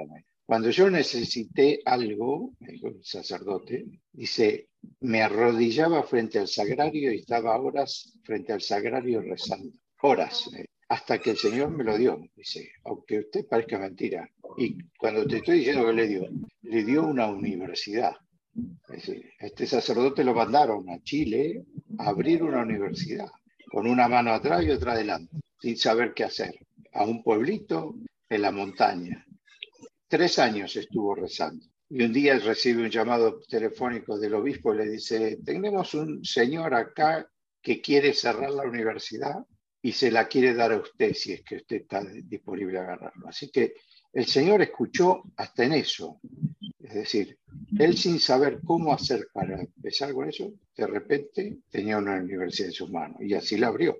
Y la cambió y la modificó y todo lo demás. Pero la cuestión es, es decir, por eso Dios no es una, una máquina que uno va, le pone la moneda y sale el café, por no decir una marca. No es una máquina. Quizás uno pone la moneda y hoy dice, no, mira, te vas a tomar un telado, por más frío que haga, Jorgito, ahí. ¿Y por qué un telado si yo quiero un cafecito caliente? Porque te viene mejor, porque es lo que te conviene. Entonces la conversión, que explicaba tan bien Oscar, es todos los días pedir, todos los días rezar, y cuando la cosa viene mal, y eso fue lo que yo aprendí, rezar. Me está pasando en estos últimos días que cuando voy a, elevar la voz diciendo alguna maldición, rezo, rezo. Padre nuestro, una Ave María, le pido, una bendita, bendita eh, sea tu, tu, belleza, eternamente lo sea. Y siempre rezo. Y parece mentira, o no, porque la verdad que no es mentira, pero eso me saca una sonrisa. Y esa sonrisa hace que se me olvide la otra maldición. Entonces, eh, cuando yo hablo de convertirse continuamente, y justamente hablaba de convertirse al cristiano, porque uno lee, escucha, en internet está lleno y recomiendo que lean muchas. Eh, hay una página española de la nuestra que se llama Religión en Libertad, que deja muchas noticias, y hay muchas noticias de conversiones, y vale la pena escucharlas, leerlas, porque eh, hay muchas que son sorprendentes, es decir, uno se entera de gente que de casualidad pasaban por una iglesia, vieron que había misa, nunca habían entrado a una misa, dijeron, vamos a entrar a ver qué hay, qué es eso, y una misa los convierte. Entonces, las conversiones de esas milagrosas ocurren, ocurren no diría que quizás todos los días o a cada rato, pero ocurre.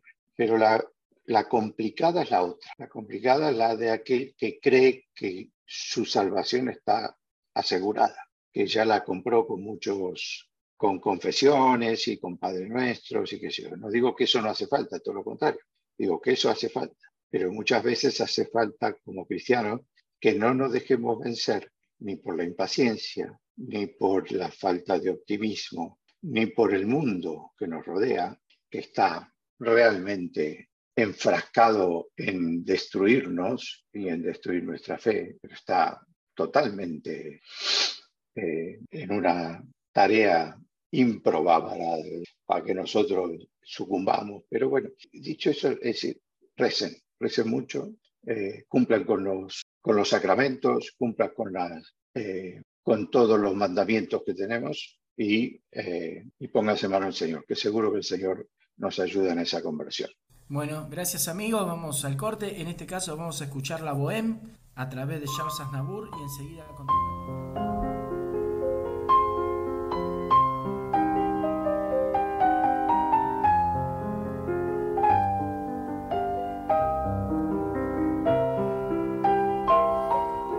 Je vous parle d'un temps que les moins de vingt ans ne peuvent pas connaître. Montmartre en ce temps-là accrochait ses lilas jusque sous nos fenêtres et si l'humble garni qui nous servait de nid ne payait pas de mine. C'est là qu'on s'est connu, moi qui criais famine et toi qui posais nu. La bohème, ça voulait dire on est heureux. La bohème, la bohème, nous ne mangions qu'un jour sur deux. Dans les cafés voisins, nous étions quelques-uns qui attendions la gloire. Et bien que miséreux, avec le ventre creux, nous ne cessions d'y croire. Et quand quelques bistrots, contre un bon repas chaud, nous prenaient une toile, nous récitions des vers groupés autour du poêle en oubliant l'hiver. La bohème, la bohème, ça voulait dire tu es jolie.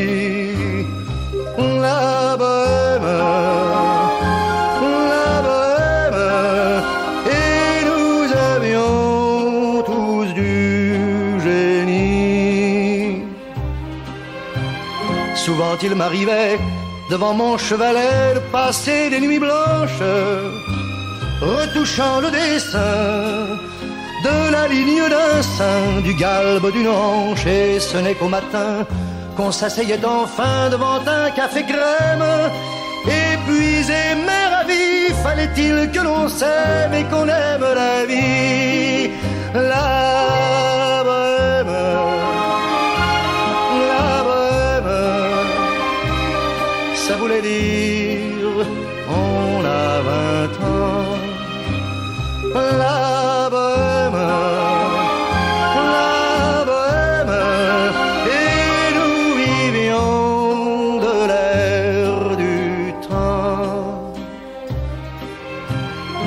Au hasard des jours, je m'en vais faire un tour à mon ancienne adresse, je ne reconnais plus ni les murs, ni les rues qui ont vu ma jeunesse en haut d'un escalier. Je cherche l'atelier dont plus rien ne subsiste.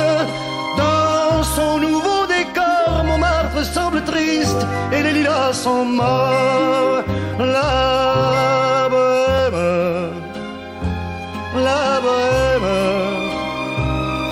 Était jeunes, on était fous. La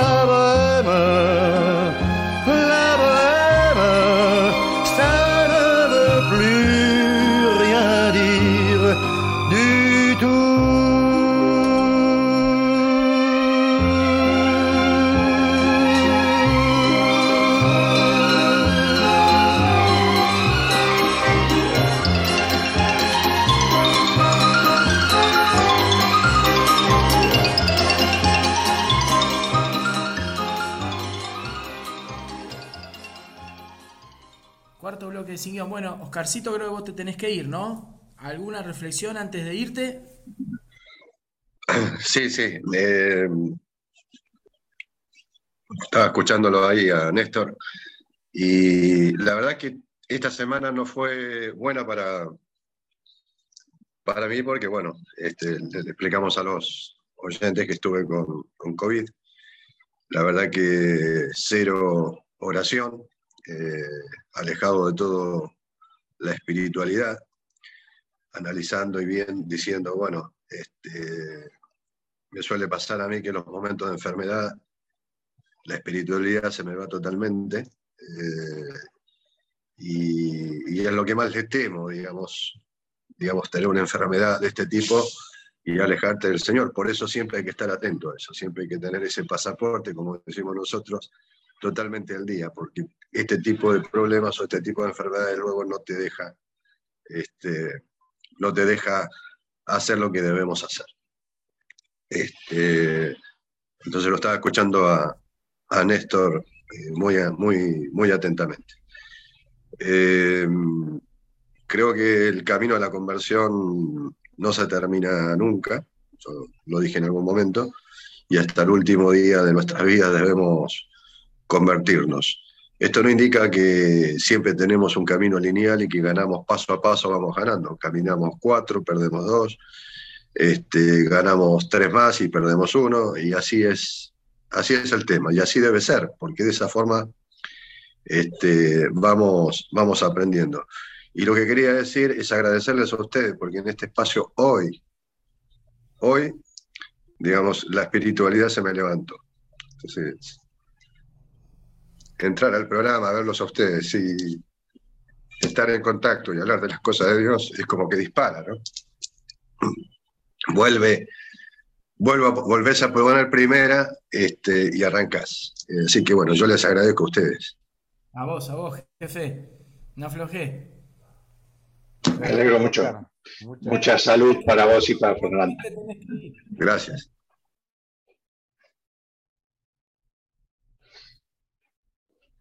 Bueno, conductor, ¿cómo sigue esto? Ahora con la despedida del patriarca y vamos sacando el bote ya. Eh, Sí, no sé cuánto tiempo más van a estar. Yo sí, yo tengo que 5, 10, 15 minutos puedo, pero Un cachito más, 10 minutitos más, porque ya por los cortes más o menos estamos llegando al final. muy bien. Dale. Pero vamos, vamos, vamos este, ilustrando el bote y sacando los remos con Luisito. Bueno, vos, patriarca. Yo, digamos, a, a- lo que voy es lo siguiente, ¿no? Porque esto también me gustaría que sea para cómo le explicamos esto a personas que tienen por ahí otra orientación sexual, otros que están divorciados, ex sacerdotes que están recontravuelto a casar. ¿Cómo se puede convertir una persona cuando vos ya tenés un estado de vida que te impide volver para atrás? Porque por ahí para, no sé, el que es así o el que tiene cierta fe, bueno, lo puede más o menos hacer. Es más, yo diría, tenés más responsabilidades porque vos teniendo todas las posibilidades, si no lo querés hacer, tenés un problema.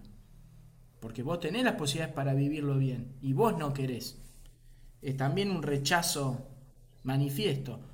Pero, ¿cómo hace aquella persona que encuentra esa conversión, pero que tampoco puede dar un paso hacia atrás o hacia adelante distinto de la vida que ya está llevando. Una porque es difícil y otra porque, no sé, tenés hijos, tenés que mantener tu familia, tu nueva familia. ¿Cómo, cómo diablo entra el tema de la conversión acá? Me meto un toque ahí. Eh, yo creo que una palabrita que dijo ahí como a la pasada Oscar, cuando empezó el tema del discernimiento, ¿no? Como todas las cosas hay que hacer este discernimiento. ¿Es lo que realmente Dios espera de mí o es lo que yo quiero para mí independientemente de Dios y Dios no me importa? O sea, yo voy al discernimiento desde el punto de vista netamente espiritual. Maestro del discernimiento es San Ignacio de Loyola, el cual plantea todo en un librito, digamos, esto de el discernimiento espiritual. En, en, el librito de los ejercicios espirituales, ¿no? Cómo trabajar esas verdades de la fe desde mí, según yo y según la fe y demás, y, y ahondando en ese proceso. Y todo esto que digo yo del discernimiento, vos nombrabas ahí, digamos, hay gente que no discierne bien la vocación. Y voy más allá de que si esa vocación es religiosa, netamente, que preguntabas en un momento, sino cualquier, cualquier vocación, aquella vocación que tenga que ver o bien con una profesión o con la decisión de el estilo de vida. El estilo de vida, cuando hablo, hablo si queremos ser, dedicarnos a la vida netamente seglar y ser, digamos, eh, dentro de la vida celular, ser por ahí padres de familia, esposos, o optar netamente por la vida religiosa y entrar a, alguna, cualquier tipo de orden o al clero secular, digamos. Y esa, cuando es, esa, esa digamos, eh, conversión de vida a esa decisión mal discernida, obviamente me va a traer algún tipo de dificultad porque no lo he hecho ese discernimiento si esa es la, lo que el Señor espera de mí. Porque tal vez el Señor esperaba de mí ser un padre de familia y yo se me había puesto a mí en la cabeza que lo mejor que podía hacer, la mejor forma de dar algún tipo de servicio a Dios era siendo sacerdote, religiosa, para el caso de, de las mujeres. Tal vez esa vocación esté mal discernida y la vocación realmente del Señor era vivir ese sacerdocio, pero ese sacerdocio bautismal, no el, el sacerdocio que viene, digamos, de la unción, digamos, por el seguimiento de lo que es la carrera, digamos, dentro del, de lo que es el presbiterado. Y ese ejercicio de ese sacerdocio que el Señor me llamaba, yo lo confundí con el sacerdocio ministerial y no con el sacerdocio bautismal. Por lo cual, cuando ya estoy, digamos, en ese sacerdocio eh, presbiteral, en algún momento me, no digo que el Señor me vaya a abandonar, pero por ahí, al no estar ese discernimiento bien hecho, obviamente que me va a tirar la vida familiar o esa vida por fuera de lo que es mis votos sacerdotales. Por lo cual, ahí yo creo que siempre hay un problema siempre de los sacerdotes que después abandonan la vida religiosa para entrar al mundo 100% secular, digamos, creo que es una vocación mal discernida en su momento, por lo cual habría que, como siempre digo, hacer, digamos, determinadas cuestiones que tengan que ver con ver, digamos, ya a nivel, eh, digamos, eh, iglesia, como dentro de lo que son, digamos, las órdenes o los institutos para la vida consagrada, ver, digamos, si esos discernimientos están bien hechos y es esa la verdadera intención que tenía el Señor para esa persona como proyecto de vida. Yo creo que básicamente es eso, sí o sí tenemos que tener en claro cuál es esa realidad de vida que el Señor me, me pide, pero haciendo un correcto discernimiento de nuestra vida. También está el otro extremo, digamos, de que hemos sido, digamos, eh, hemos elegido la vida familiar y yo me quiero, quiero dedicarme netamente, tengo mi familia, mi esposa, mis hijos, pero me quiero, quiero convertirme en un ermitaño, meterme a reflexionar y a pensar en cuestiones de fe, aislado del mundo y de cualquier tipo de responsabilidad. Entonces ahí también tenemos este problema del discernimiento, ¿no? Porque tal vez ese sí, mi camino hubiese sido tal vez la vida contemplativa y no la vida familiar.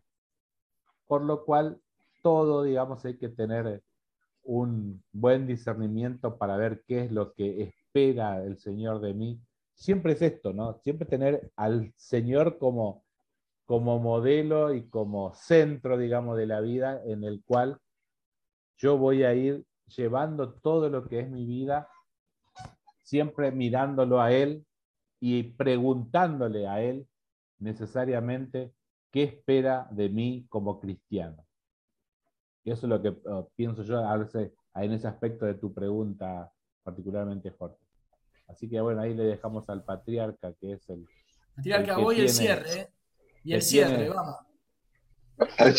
Cierras tú, eh, cierras vos. Eh, escucha, el tema es. Eh, a ver, yo lo voy a decir de una forma muy sencilla, pero no es sencillo.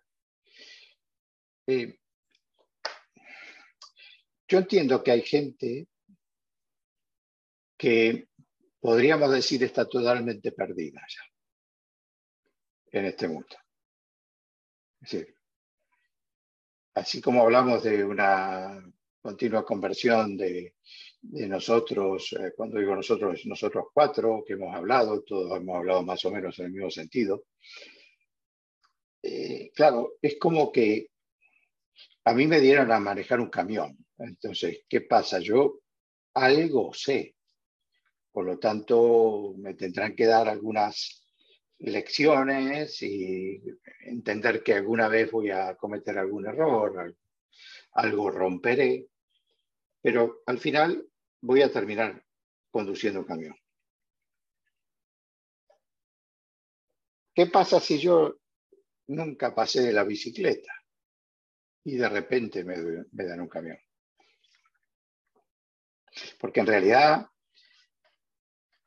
conseguir la gloria de Dios es manejar el camión de nuestra fe. Es decir, es, hablar de palabras mayores.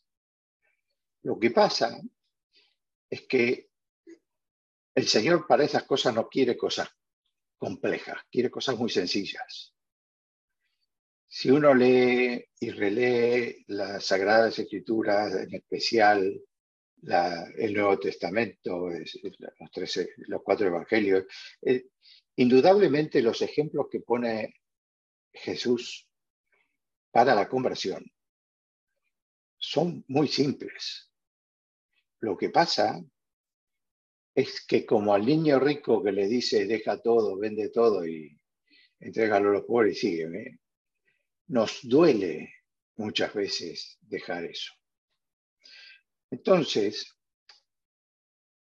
mi consejo muy simple para esa gente es eh, que tengan fe, que a pesar de estar de la vereda opuesta quizás al, camino de, de la gracia, a pesar de eso, el camino de la gracia sigue estando ahí y el camino de la gracia está disponible también para ellos si lo que han hecho es una mala selección de su inclinación sexual o si han terminado en una unión de pareja que no, no es lo que corresponde ni está sacramentada. O... Siempre forma de volver para atrás. ¿Dónde está el problema? El problema está en que no nos creemos que el cielo exista. eh, la mayoría de las veces nos dejamos convencer por el mundo. Los placeres de esta tierra, sean sexuales, o sean de tipo económico, el mundo nos atrapa porque es más simple, porque es visible, porque indudablemente da placer. Es decir, no es que diga, no, mentira, eh, no, no, es así. Entonces, cuando a mí me dice, si querés la vida eterna después de la muerte, y para eso tenés que, como dije hace un momento, rezar y rezar y rezar y rezar. eh,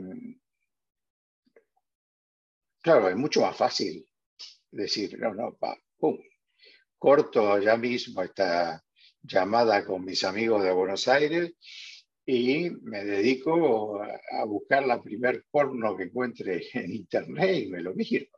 Claro, es, es más fácil. Eh, entonces, eso es lo que nosotros, la mayoría de las veces, como seres humanos, nos cuesta hacer.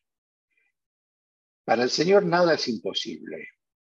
Acuérdense cuando se lo dice, con el mismo ejemplo que les decía recién del niño rico, se lo dice Jesús a los discípulos.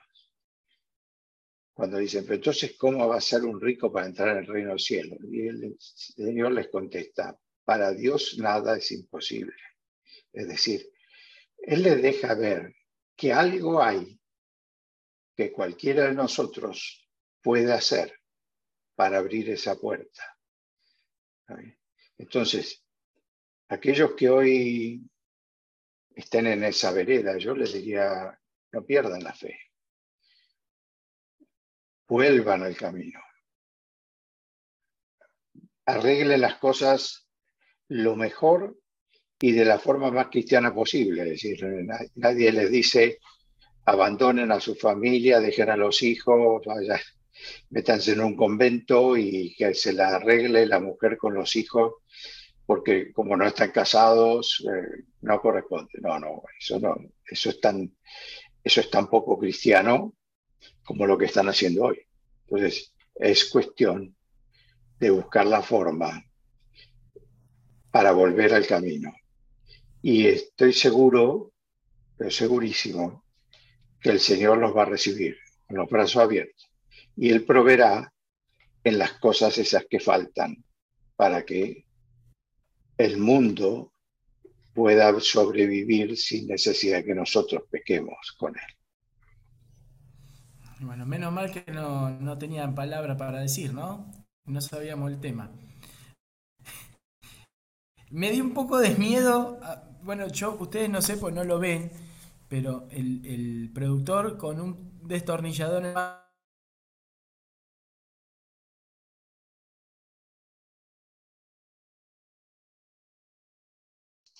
Era para cortarte la comunicación.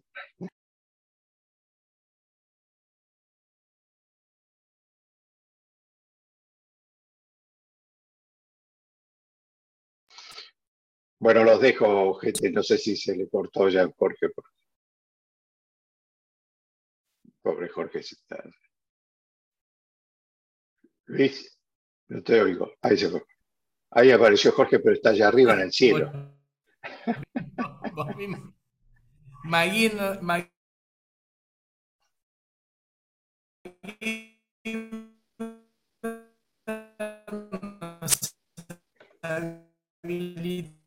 Habilitó la sala virtual. Bueno.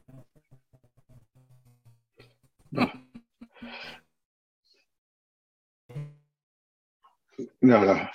Bueno, No hay caso, Jorgito, te perdemos Sí, continuamente. bueno, Luis, yo los dejo. Chao, Néstor. Buen Sí, fin de sí, semana para vos. Nos vemos Igualmente, igualmente. Un cariño grande en las familias, todas las casas. Hasta luego. Chao.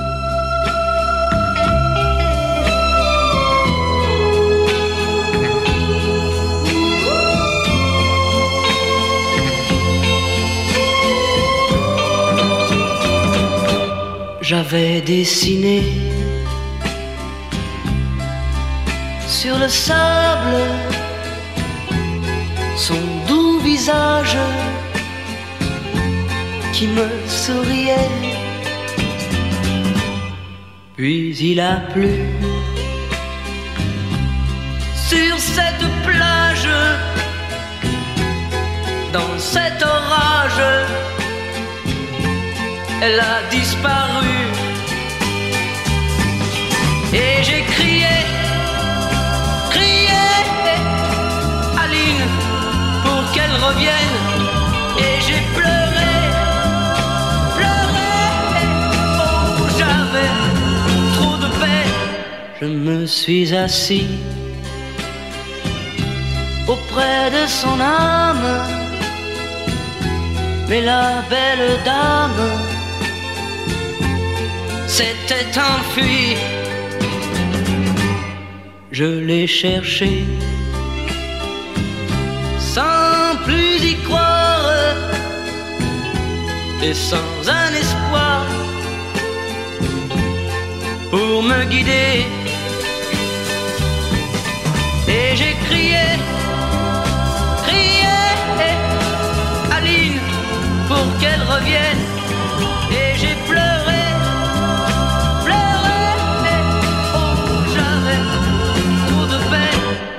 Je n'ai gardé que ce doux visage comme une épave sur le sable mouillé. Et j'ai crié,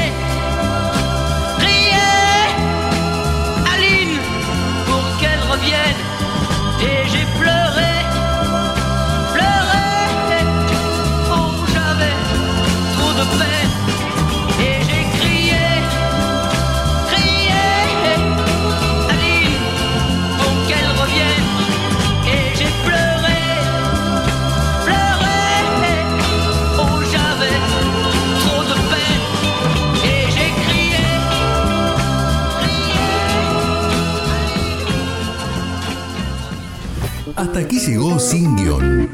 Jorge, Oscar, Emiliano, Luis y Néstor se despiden hasta el próximo sábado. Hasta entonces.